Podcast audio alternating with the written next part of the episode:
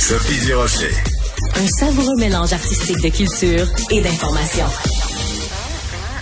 On parle régulièrement des ravages de la pornographie. Bon, il y a la pornographie euh, correcte, la pornographie qui fait de mal euh, à personne. Euh, puis bon, c'est difficile de trouver des gens qui n'ont pas à un moment donné regardé de la pornographie, continué de la pornographie, mais il y a aussi derrière tout ça, tout un système d'exploitation sexuelle qui doit être dénoncé. Et ce dont va nous parler aujourd'hui Sybelle Olivier, qui est journaliste à la recherche chez Cube Radio. Bonjour Sybelle. Allô. Pourquoi tu nous parles de pornographie aujourd'hui? Je me suis plongée dans l'univers de la pornographie et je te dis que ma naïveté en a pris ah, tout un coup. Oui. Bon, vas-y. C'est parce qu'il y a un rapport qui a été publié hier euh, par euh, hier 27 septembre par le Haut Conseil à l'égalité entre les femmes et les hommes en France, un peu comme notre Conseil du statut de la femme au Québec, qui est une institution qui va faire des recommandations au gouvernement, donc euh, toutes sortes de recommandations pour la condition des femmes. Alors, un rapport choc qui s'appelle Pornocriminalité, mettons fait à l'impunité de l'industrie pornographique. Comme tu le dis, mais ben, le rapport révèle en fait que c'est une grande industrie d'exploitation sexuelle.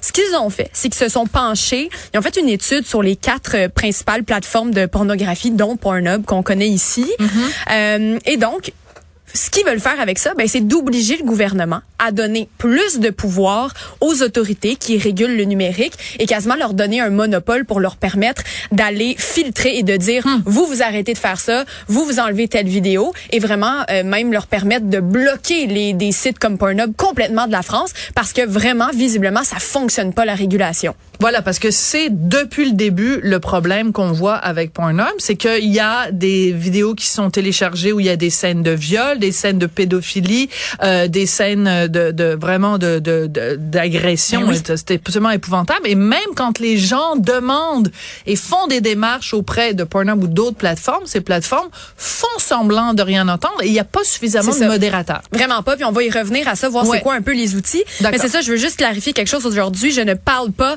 des des scènes là qui sont tournées à Hollywood avec un agent de proximité. On parle, comme tu le dis, Des, des, vidéos qui sont téléversées qui ne devraient pas être là. Alors, sans grande surprise, le rapport, deux grandes conclusions. Déjà, l'industrie est un véritable système d'exploitation sexuelle euh, des enfants également, parce que beaucoup de filles de vidéos, on sait pas trop si la fille est mineure ou elle l'est pas, mais bon, on le laisse là quand même parce que mhm. bon, les personnes aiment ça. Hein? Et sinon, des agresseurs qui carrément publient des vidéos de leur agression d'enfants, puis il y a des gens qui vont regarder ça. Deuxième grand constat, la demande pour les violences sexuelles est exponentielle. La, les catégories changent et de plus en plus de vidéos sont, sont téléversées dans ces catégories-là. Je te donne juste quelques exemples de titres. Là. Attention à vos oreilles, euh, c'est, c'est, ça, ça fait mal à entendre. Là. torture, électrocution, pénétration surprise. Quoi c'est une pénétration surprise, Sophie? Pas mal un viol. C'est pas mal un viol. Ouais. c'est deux mots pour dire un mot.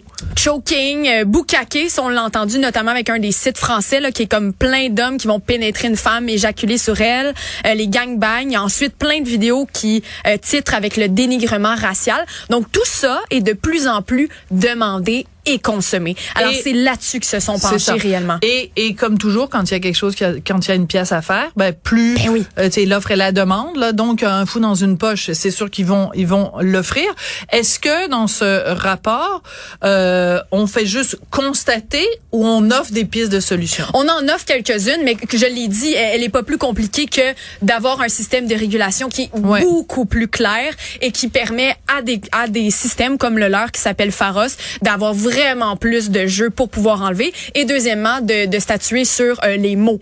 Euh, comment on régule, comment on empêche une entreprise de permettre à des enfants de cliquer sur le petit bouton « Oui, j'ai 18 ans ». Parce que la, la, la sémantique là-dedans est très importante parce mhm. que lorsqu'on fait une mauvaise sémantique au niveau de la loi, ben facilement, les industries peuvent la contourner, retourner en procès. Et encore une fois, pendant des années, euh, ben, le, système continue parce que eux vont se battre pour dire « Oui, mais ça, c'était pas clair ». Le langage est pas assez clair. Voilà, le langage est pas clair. Ça, ça fait partie des solutions, mais c'est surtout des constats qui font. Je vous en nomme quelques-uns les plus importants.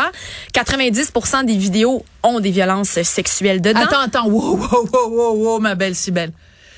90% des vidéos sur les sites qui ont été euh, observées par le Haut Conseil à l'égalité entre les femmes et les hommes ont des éléments de violence. C'est un pourcentage. Honnêtement, tu m'aurais demandé, je t'aurais dit bon ben, je pensais que c'était C'est presque ridicule. On, dit, on dirait presque, tu sais, quand on dit 99% de telle affaire. Non, non. Ouais. 90% des vidéos euh, qu'ils qu'ils ont consultées, et ça, ça s'est fait pendant plusieurs années où ils ont accumulé des données, contiennent des violences, mais pas juste des violences. De, tu sais, on y va rough un petit peu là. Tu sais, des, des, des vraies violences sexuelles jusqu'à ce que j'ai j'ai découvert un mot qui s'appelle le prolapse, qui est la descente d'organes. Sophie, c'est les gens demandent ça. Tu sais, des pénétrations anales intenses, les gens en demandent et ça, c'est une violence sexuelle très intense. Après ça, encore pire. 1,3 million de vidéos pédopornographiques avec des titres comme Trio avec papa, Écolière, Teen, adolescente, Sœur et frère. Oh, C'est de l'inceste, oui. Et c'est demandé. Encore une fois, c'est pas tous les vidéos qui mettent en, qui mettent en scène ça qui sont réellement ça qui se passe. Mais il y en a que oui, ou du moins, c'est ça que les gens demandent. Euh, la perversion, OK, elle est là. attends, là. Je, je vais ouvrir une parenthèse parce que je, je sais que c'est ta chronique, mais je veux juste dire le monde. Fin de la parenthèse. Ben, c'est un peu ma, ma conclusion de dire finalement, tu sais, mais on côtoie, parce on que la demande, elle est là. Mais on côtoie à l'épicerie, à la maison. écoute on ça. côtoie des gens qui vont sur un truc puis qui demandent d'avoir une descente d'organes lors d'une pénétration anale Il y a une violente. corrélation. Euh, corrélation directe entre le visionnement de matériel pédopornographique et les agresseurs et les producteurs de ces vidéos-là. Donc, tous ceux qui sont passés à l'acte en ont regardé. Si on se dit que les jeunes, à partir de 12-13 ans, sont capables d'accéder à ces vidéos-là et d'être bombardés d'images de violences sexuelles, quels impacts ça va avoir plus tard dans leur sexualité, dans leur rapport, notamment avec les femmes? Euh, moi, je suis alarmée de ça vraiment. Puis je me suis dit, en voyant ça, c'est complètement débile parce que la soft porn d'aujourd'hui, ben c'est le hardcore d'avant. C'est pour vous donner une idée. Aujourd'hui, c'est c'est complètement euh, démesuré. Il y a des batailles qui se font quand même contre ces gens-là. Donc eux, le grand rapport, c'est vraiment pour dire au, au Parlement, ben, à, à l'Europe au complet, mais surtout Ouais. à la France, là, il faut absolument agir, c'est grave. Mais la France est un peu inspirée de ce qui est déjà commencé aux États-Unis. Ben oui. Eux ont plusieurs déjà euh, procès qui sont entamés contre Pornhub. Euh, ensuite, le, le, le Québec en a aussi une demande de recours collectif contre MindGeek, qui est la société mère de Pornhub sur des qui est à Montréal aussi, euh, qui n'est plus une entreprise canadienne comme telle parce que ça elle est basée donc euh, techniquement au Luxembourg mais elle est quand même ici à Montréal donc recours collectif ici. Puis en trois ans il y a au moins sept recours judiciaires qui ont été entrepris au Canada aux États-Unis contre MindGeek. Donc ici au Canada on fait quoi? Ben comme ben des affaires, on en parle. Et ah, faudrait faire quelque chose. Ah, Ben oui. Ouais, on va faire un comité. Euh, non, un- une, une, une commission. Oui, des Ah, sages. non. On va Ah, on va inviter des réunir des sages. Ah oui. Ouais, ben là, il y, a- il y a 70 sages qui s'est élevé au Parlement en 2021 pour dire, euh, là, on demande une enquête criminelle. Ben là, on est en 2023. Donc, c'est ça.